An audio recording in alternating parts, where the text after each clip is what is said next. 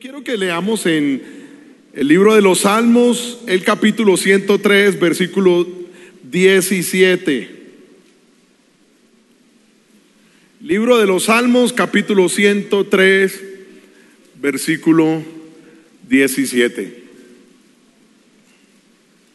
Si ya encontraron, díganme amén. Mas la misericordia de Jehová es desde la eternidad y hasta la eternidad sobre los que le temen y su justicia sobre los hijos de los hijos. Y quisiera que me regalaran un poquitico de monitor, por favor. Quiero que me ayuden ustedes a leerlo, ¿ok? Salmo 103, versículo 17, vamos. Mas la misericordia de Jehová es desde la eternidad y hasta la eternidad sobre los que le temen y su justicia sobre los hijos de los hijos. Una de las eh, cosas que, que quiero resaltar de este, de este versículo es la palabra eternidad. Alguien diga conmigo eternidad. Ahora dígalo bien fuerte, eternidad. Gloria a Dios. Levanta tu mano derecha, por favor, y vamos a decirle al Señor que nos hable al corazón. Padre, Estamos en tu presencia, Señor. Te exaltamos, te glorificamos, te bendecimos, porque tú eres bueno y para siempre es tu misericordia, Señor. Háblanos al corazón, por favor, Señor. Estoy aquí en la dependencia tuya, dependencia total. En el nombre de Jesús. Amén y amén. Gloria a Dios. Sabes que de este versículo eh, He predicado muchas veces aquí en este versículo y siempre es posible de un solo versículo de la Biblia sacar cientos de enseñanzas y no estoy exagerando, no es, no es parabólico lo que estoy diciendo. Literalmente, si, si cada uno de nosotros tuviera que explicar un aspecto de este versículo, a lo mejor agarraríamos algunas palabras en común, pero quizás de 100 personas, 90 tendríamos un enfoque no contradictorio, pero sí diferente, que traería eh, edificación a nuestras vidas. La palabra del Señor, por eso es viva y eficaz. Yo no sé si algún día, eh, especialmente los esposos, eh, el esposo o la esposa le habría dicho a su compañero o compañera, ¿tú le contaste nuestro problema al pastor? Díganme que eso no me ha sucedido solo a mí. Pero es que le contaste al pastor mi vida. No, no, no. Es que la palabra es viva y eficaz. Y es el Espíritu Santo el que habla y por eso oramos para que el Espíritu Santo abre a nuestro corazón. Quiero hablar de eternidad. Y déjenme ser un poco académico como profesor. Déjenme ser aquí un poquito profesor en esta primera parte de la enseñanza. Eh, eternidad es, eh, se refiere a una existencia sin fin. Entonces, es sin tiempo ni momento, es un estado infinito, es un círculo y aunque les estoy hablando del círculo, pero en la, en la simbología matemática, el infinito es un círculo que uno eh, retuerce para que tenga un punto de encuentro. De ahí que aunque nosotros vivimos ciclos de vida, los que nacieron en los años 40 saben que la moda de los 40 se repitió como en los 60 y los del 60 saben que la moda se repitió en los 80 y cosas que creíamos que quedaban en el siglo pasado y los que cruzamos el siglo pasado sabemos que ahora volvieron. Y ahora se ha vuelto de moda todo lo, que llaman vintage, todo lo, lo, antiguo. Y hay personas que quieren agarrar un carro de los años 60 y ponerle los lujos de los, del 2000 y mostrar que tiene un carro antiguo. Porque esto es una cuestión cíclica y va girando y va girando. Y esa es, es, eso más o menos la forma de explicar la eternidad en términos humanos se dice que Dios es eterno. Pero no solamente se dice que Dios es eterno, ¿cuántos saben que Dios es eterno? Alabado sea el nombre de Jesús. Cuando hablo del Dios eterno, quiere decir que ya existía antes que el tiempo existiera. Antes que el tiempo comenzara.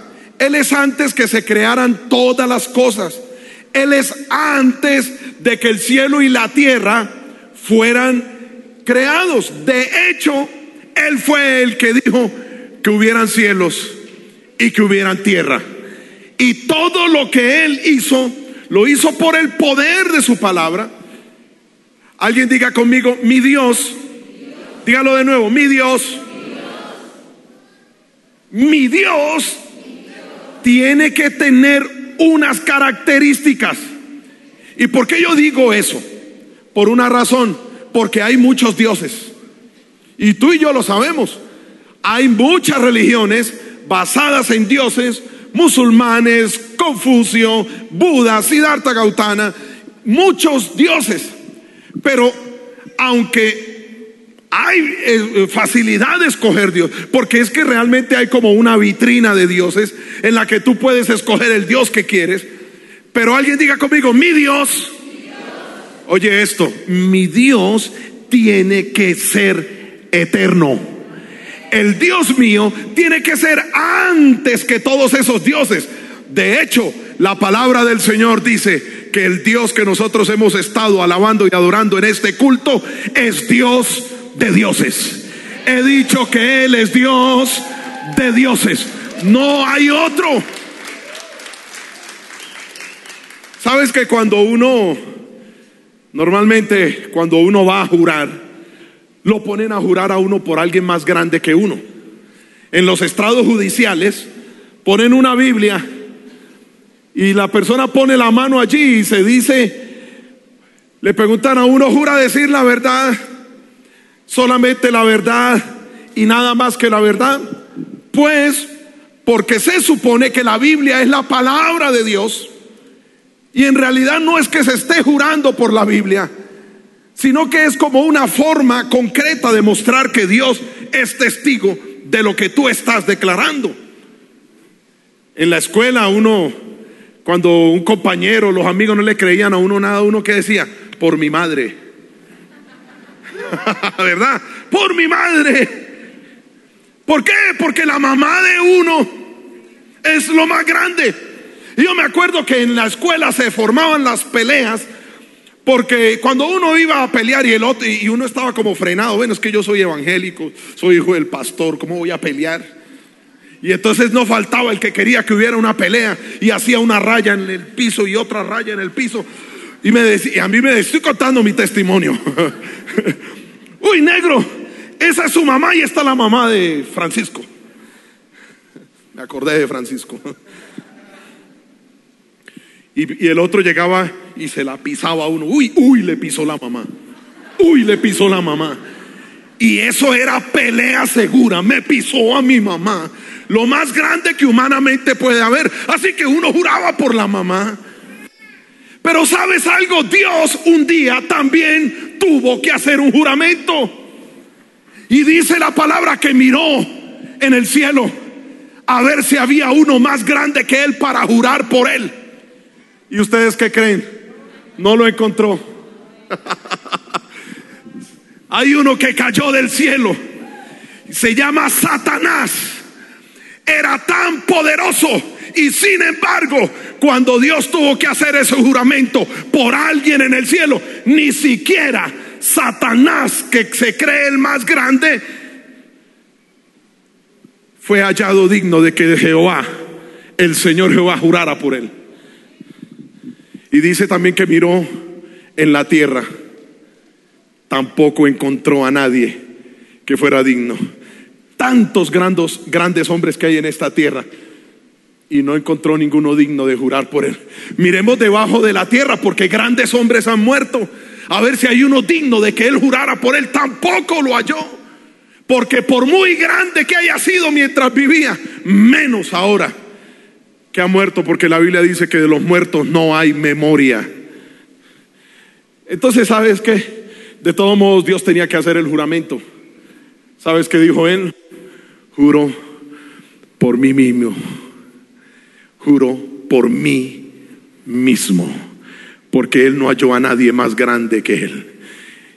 Yo no entiendo por qué hay personas que se quitan la vida frente a un problema y conocen al Dios verdadero. ¿Por qué? ¿De dónde sacan que su problema es más grande que el Dios eterno? Vengo en el nombre de Jesús a decirte, no hay nada más grande que el Dios que esta iglesia alaba. No hay nada más grande que el Dios de esta iglesia glorifica. Por eso yo no entiendo por qué cuando vienes a un culto te quedas callado y no lo alabas, no lo glorificas. Alguien tiene que adorarlo en esta tarde con un grito de júbilo. Alguien tiene que adorarlo en esta tarde con un aplauso que le duelan las manos porque el que está aquí es digno y merecedor de alabanza. Aleluya. Él existía antes que fueran todas las cosas. Y oye esto, continuará existiendo si de algún modo algún día el universo se acabara. Él seguirá existiendo, existiendo, porque Él subsiste por sí solo. En el mundo antiguo, en la época del imperio egipcio antiguo, se creía que la eternidad era como un estado, un lugar donde el dios Osiris era la divinidad y la persona que se portaba bien en la vida llegaba y tenía vida eterna. Ahora, les dije que iba a ser un poco académico en esta parte, la etimología, que es una ciencia que estudia el origen de las palabras, no el significado, sino el origen. ¿Por qué? Porque para lo que es para un mexicano una buena palabra, quizás para una persona como yo, como un colombiano, puede ser una mala palabra. O lo que para ti es una mala palabra, para mí es buena. Entonces, no hay que ir al significado de la palabra, sino al origen de la palabra para poder unificar conceptos. Entonces la etimología de la palabra eterno es una palabra que nació del latín aternitas. ¿Y por qué nos interesa el latín? Porque nuestra lengua, el español, es una lengua romance, es decir, nació del latín. Se refiere popularmente a la duración infinita, sin límites de tiempo no está dentro del tiempo. Eternidad como no tiempo. El conocido teólogo San Agustín escribió que el tiempo existe solo dentro del universo, o sea, dentro de la creación, ya que para Dios no existe. Y quiero que tengas esto allí, por favor, porque más adelante vamos a necesitar esta píldora de fe. Dios no tiene ni pasado, ni presente, ni futuro. Quiero que entiendas esto. Por eso Él dice expresiones como, yo soy el que soy. Y tú y yo podemos repetir eso, pero en realidad yo no soy el que soy. Es más, no soy el que era, ni siquiera el mismo que cuando se subió a este altar era no soy ahora. ¿Por qué? Porque ya han muerto en mí miles de células mientras he estado aquí haciendo un ejercicio intelectual. Porque nosotros envejecemos, pero cuando Dios dice yo soy el que soy, sigue siendo el mismo. Y la Biblia dice que Él es el mismo de ayer, de hoy y por todos los siglos. Así que Él no cambia, Él es inmutable. Él sencillamente es eterno. Entonces la palabra eternidad se creó para medir la edad del eterno. Quiero que me oigas esto. Un hombre estaba en una visión espiritual y vio de alguna manera, pudo ver a Dios. Y él trató de calcular la edad de Dios. Y por eso él escribe luego, en una profecía, este es el anciano de días. La palabra del Señor nos relata lo siguiente, que Dios es eterno, es preexistente, no tiene edad, no está en la esfera del tiempo, es desde la eternidad y hasta la eternidad. Isaías 40, 28 dice, ¿acaso no lo sabías? ¿No te lo habían dicho? El Dios eterno es Jehová, el creador de los confines de la tierra. No se fatiga, no se cansa, su entendimiento no hay quien lo alcance. Entonces, aquí terminó la parte académica. Quiero que tú tengas todos esos datos que te acabo de dar acerca de lo que es la eternidad, acerca de quién es el único que es eterno, porque ni siquiera los ángeles son eternos, porque el Señor también los creó con el poder de su palabra. Entonces, ¿qué tiene que ver esto de eternidad con nosotros? Quiero que abras tu Biblia en Juan capítulo 3, versículo 16. Juan 3:16. Es un versículo. Yo digo que abras tu Biblia porque qué bueno poderlo comprobar, pero estoy seguro que más de uno se lo sabe de memoria, porque de tal manera amó Dios al mundo, que ha dado a quién? A su Hijo unigénito. ¿Para qué? Para que todo aquel que en él cree no se pierda, mas tenga qué? Tenga qué? Pues si no lo sabías, tú tienes vida eterna. Y es que hay un problema con la vida eterna. No la hemos entendido. La mayoría de personas están suponiendo tener vida eterna cuando mueren. Y es cuando le dicen a uno cosas, es que ahí es donde uno empieza a vivir. Y yo me sentía frustrado siempre pensando que mi vida eterna iba a ser solamente después que yo muriera. Déjenme decirles qué es la vida eterna. Y luego de que les diga qué es la vida eterna, usted me va a decir si tenemos o no vida eterna.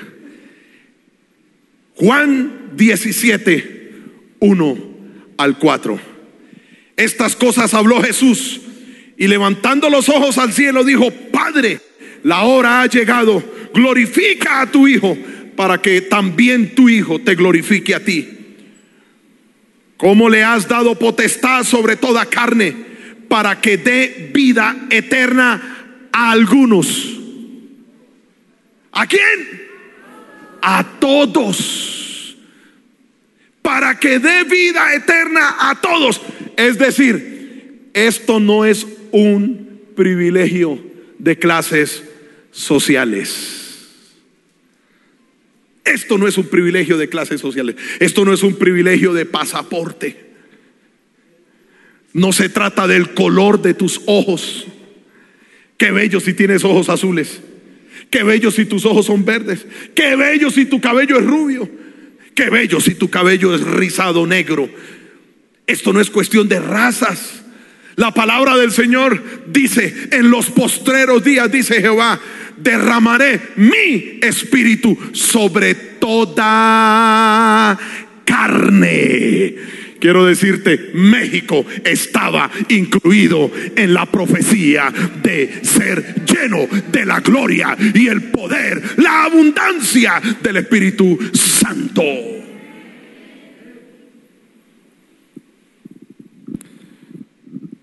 Y esta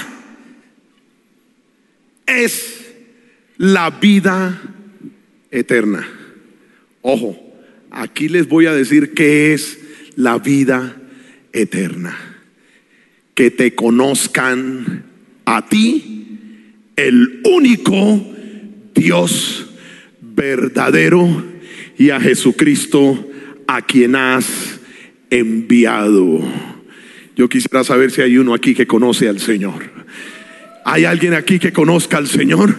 Alguien aquí tiene a Cristo en su corazón. Alguien aquí ha visto el mover de la gloria de Dios en su vida. Pues entonces tienes vida eterna. La vida eterna no va a empezar cuando mueras. La vida eterna tuvo que haber empezado hace rato en tu vida. Hace rato tienes que estar viviendo la vida eterna.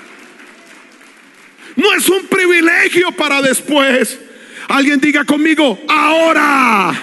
Es un privilegio para ahora. No es para después.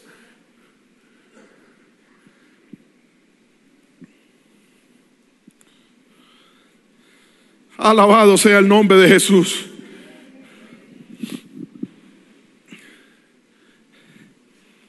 Algo que me hizo entender lo que es la vida eterna. Increíblemente fue algo muy jocoso que nos sucedió a mi esposa y a mí. Estábamos recién casados. Eh, muy jovencitos, pero estábamos celebrando aniversario de bodas. Y como sea, con mucho esfuerzo, reunimos para ir a un lugar que es eh, el sueño de todo colombiano, ir a las islas de San Andrés, San Andrés Islas. Compramos pasajes, compramos el plan de hotel y cuando nos fuimos planeamos las cosas con mi esposa, pero teníamos una advertencia los dos y mi esposa me decía, mira, mm, eres bien comeloncito, pero allá no vamos a poder estar comiendo mucho. Un plato para los dos, si se puede. Y si está bueno económico en el hotel, pues comemos para los dos. Incluso quiero decirles que hubo días que nos íbamos a almorzar afuera porque veíamos el costo de la carta y era muy caro. Así que nos íbamos a comer fuera del hotel y a partir hot dog, perro caliente para los dos, a partir hamburguesa para los dos, porque no teníamos recursos, estábamos muy jóvenes, recién casados. Y con dificultad pudimos llegar allá. Algo que nos extrañaba es que los meseros venían y nos decían cosas como, eh, ¿quieren repetir el plato? Y nosotros, no, no, no, señor, estamos llenos, llenos y yo con ganas de comer. Y yo sí veía que toda la gente que estaba allí se levantaban, iban y pedían más comida, traían más bebidas. Y yo tenía una queja interior con Dios. Señor, pero si yo soy tu hijo, se supone que tú eres el rey de reyes. Eso me hace a mí un príncipe, un príncipe negro, pero príncipe al fin y al cabo, Señor. Yo te sirvo, yo toco el piano en la iglesia, soy hijo de pastor, hago muchas cosas en la iglesia. Y comencé a acordarme de Asaf cuando él escribe ese salmo donde se queja en la presencia del Señor diciendo, ¿por qué los impíos logran con creces, llenan su barriga con comida? Y yo que soy tu hijo, no lleno mi barriga.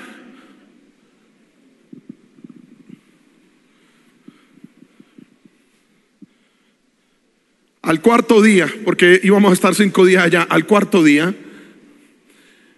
se me ocurrió preguntarle a un muchacho que había estado todos los días ahí. Y él dice, le digo yo, men, ¿cómo haces tú para estar comiendo y comiendo y comiendo? ¿Te va a salir caro esto? Y dice, no, es que yo pagué el plan desde el principio, todo, all inclusive, todo incluido. Y yo le dije, ah, me dijo, ¿usted no tiene ese plan? Y yo le dije, no, pues yo no sé. Me dijo, muéstrame su manilla. Era del mismo color de la de él.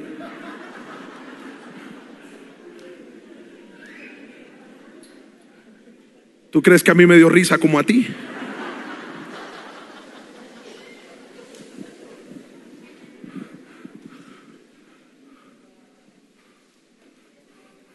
Yo le dije a mi esposa, así me muera hoy de indigestión, me voy a comer toda esa mesa, todo lo que hay ahí me lo voy a comer porque esto es all inclusive. ¿Sabes qué se me pone a mí? Hay gente que se está perdiendo el all inclusive, el todo incluido de la vida eterna, porque no saben que la vida eterna en Cristo Jesús tiene todo incluido, no solo salvación, bendición económica, bendición espiritual, bendición intelectual, poder, milagros, gloria. Oh, estoy hablando de la vida que da nuestro Dios. ¿Qué tal si levantas unos segundos y lo adoras? Y le dices, Señor, amo tu vida eterna, amo todo lo que tú me has dado. Alabado sea el nombre de Jesús. Oh, como me gustó ese aleluya. Wow, es que en la boca de los chiquillos el Señor ha perfeccionado su alabanza. Qué bueno por esa madre que trae a ese hijo a gritar aleluya en el culto. Porque cuando esté grande no habrá quien lo pare adorando, no habrá quien lo pare glorificando. Aleluya al Señor.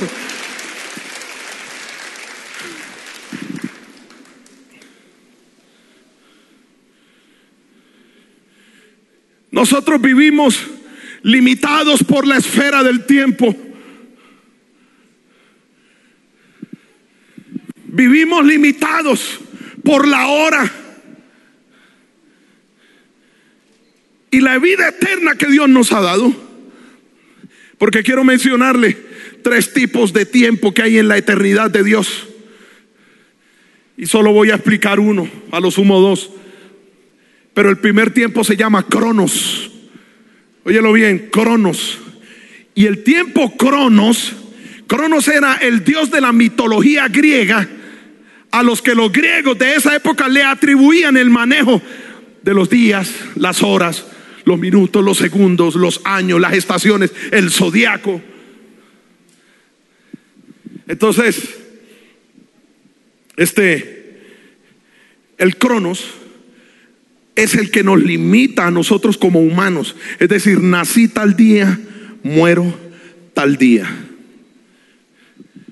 Pues Dios hace rato viene interviniendo en tu cronos. Porque antes que nacieras, recién que te formaste en el vientre de tu madre, Dios ya había intervenido en tu vida. Levante la mano los que son líderes. Arriba la mano. Bien, bien, bien alto, quiero verlos. Ok, pueden bajarla. Esta pregunta la voy a volver a hacer después de lo que voy a decir.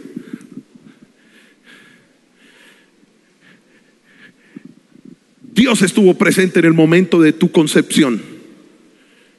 Y tú tienes que cambiar tu mentalidad acerca de si eres o no eres líder.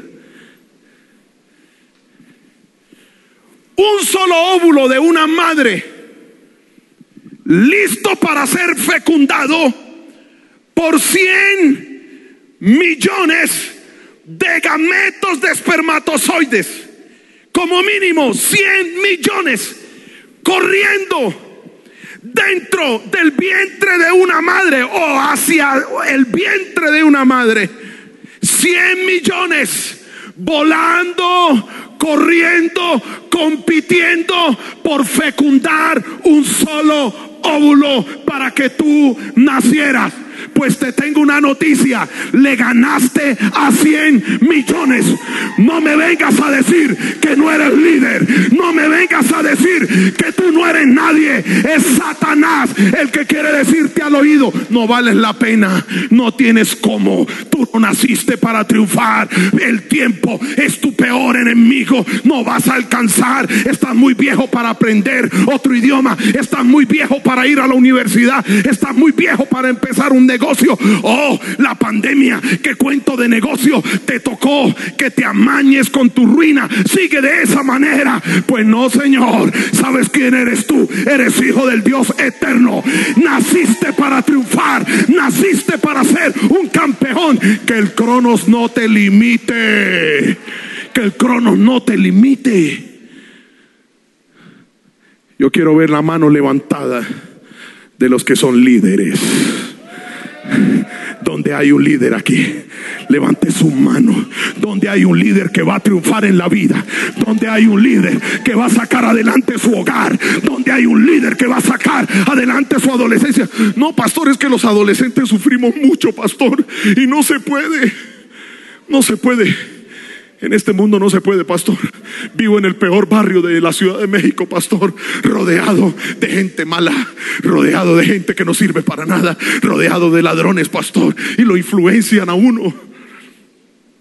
¿Usted no se ha dado cuenta que mandamos un, un creyente bien consagrado a la universidad? Lleno de la bendición de Dios. Y a los dos meses, ese creyente ya quiere andar con los pantalones por aquí. Oh, WhatsApp, Pastor Ernesto. Wow, ¿qué, ¿qué onda, Pastor? Totalmente transformado. Y apenas le preguntaba, ¿por qué? Es que la influencia, Pastor, es que, es que mucha gente me rodea. ¿Tú qué crees? ¿Que tú eres... Las cosas eran diferentes cuando Jesús estaba niño? ¿Sabe lo que dijeron cuando Jesús salió a predicar? Y le dijeron a Natanael, Natanael, acabamos de encontrar al Mesías. Y dijo, ¿y de dónde viene? De Nazaret. ¿De Nazaret? Que ustedes me vengan a decir que el Mesías viene de Nazaret. ¿Podrá algo bueno salir de Nazaret? Pues Juan y Andrés le dijeron a Natanael, amén.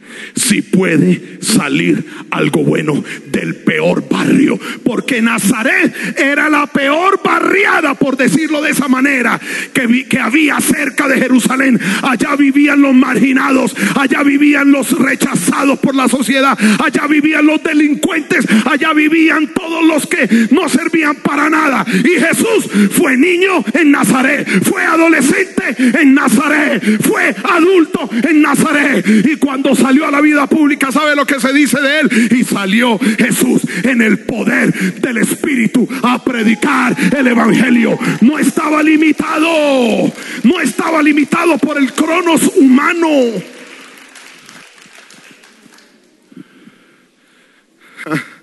¿Cómo lo transforma uno el cronos? Ya cuando las mujeres, cuando están jóvenes, usted ve cómo despiden a los amigos, ¡eh! Chao, que te vaya bien. Ya cuando llega cierto tiempo, entonces empiezan a despedir así. Porque no quieren que les vean el músculo del adiós. ¿Usted sabe cuál es? Uno no quiere que le vean el músculo del adiós. El cronos, el tiempo. Y hacemos de todo para que no nos veamos así. Recuerdo, mi esposa y yo nos fuimos de luna de miel.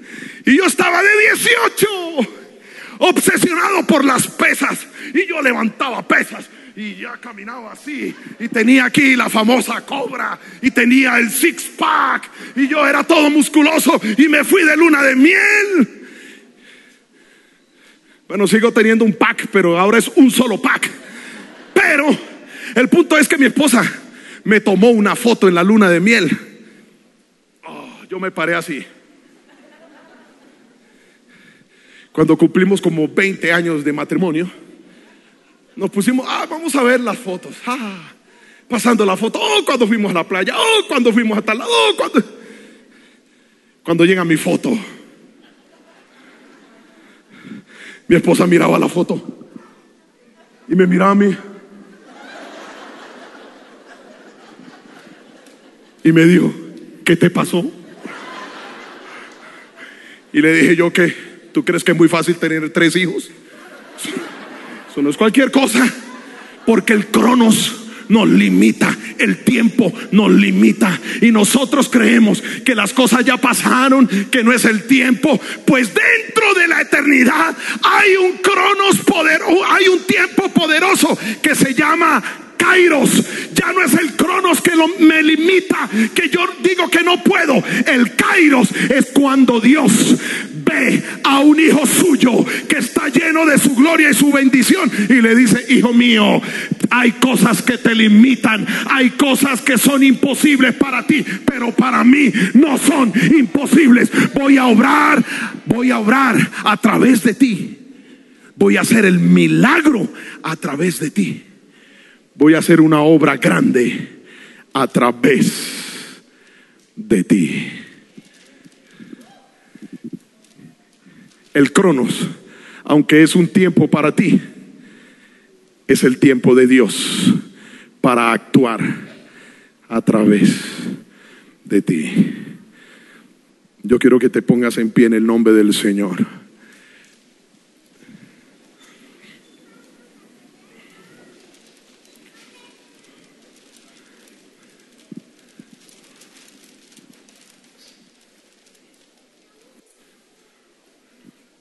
Algo que creo definitivamente es que estás aquí porque Dios necesita de ti. Esta es la vida eterna, que te conozcan a ti. Y a través de quién el mundo va a conocer a Dios. Alguien diga, a través de mí. A través de ti. El mundo va a tener vida eterna a través de ti. El mundo va a ver los milagros de Dios a través de ti. El mundo va a conocer la realidad y la verdad de Dios a través de ti. Yo quiero que hagamos una oración de responsabilidad. Y esta oración de responsabilidad, responsabilidad tiene dos partes. La primera, yo asumo que tengo vida eterna. Y la segunda, yo asumo que otros van a tener vida eterna a través de mi testimonio. Levanta tus manos en el nombre del Señor. Dile al Señor, Señor, aquí estoy. Reconozco que tengo vida eterna porque tú me la diste. Reconozco que tú eres el Dios eterno. Vamos, díselo con tus propias palabras. Reconozco que tú eres el Dios eterno. Quiero que obres tu voluntad en mi vida. Pero además de eso, Señor, quiero reflejarle al mundo tu gloria. Quiero enseñarle al mundo que tú eres real, que tú eres verdadero. Quiero enseñarle al mundo que tú no eres una fábula, que tú no eres uno más de los dioses de este mundo. Quiero enseñarle al mundo entero que tú eres el rey de reyes, Señor de señores, Dios de dioses, el único y verdadero Dios. La palabra del Señor dice en primera de Juan 5:20. Oh, aleluya. Y sabemos que estamos en el verdadero, en su Hijo Jesucristo. Este es el verdadero Dios y la vida eterna. Tú tienes vida eterna. Jovencito, tú tienes vida eterna. Oh, amigo, tú tienes vida eterna si hoy aceptas a Jesucristo en el corazón como tu Señor y tu Dios. Oh, esta iglesia de mundo de fe tiene vida eterna. Estamos jugando a ser cristianos. Estamos en el verdadero Dios en su Hijo Jesucristo. Aleluya, aleluya, aleluya. Escúchame esto en el nombre del Señor.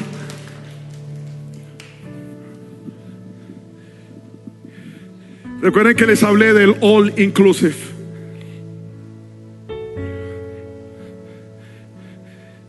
Les hablé del todo incluido. Yo creo que aquí hay alguien que viene luchando hace mucho tiempo con una enfermedad. Y yo puedo creer que hay poder en el nombre de Jesús para ser sano hoy. Está incluido en tu vida eterna.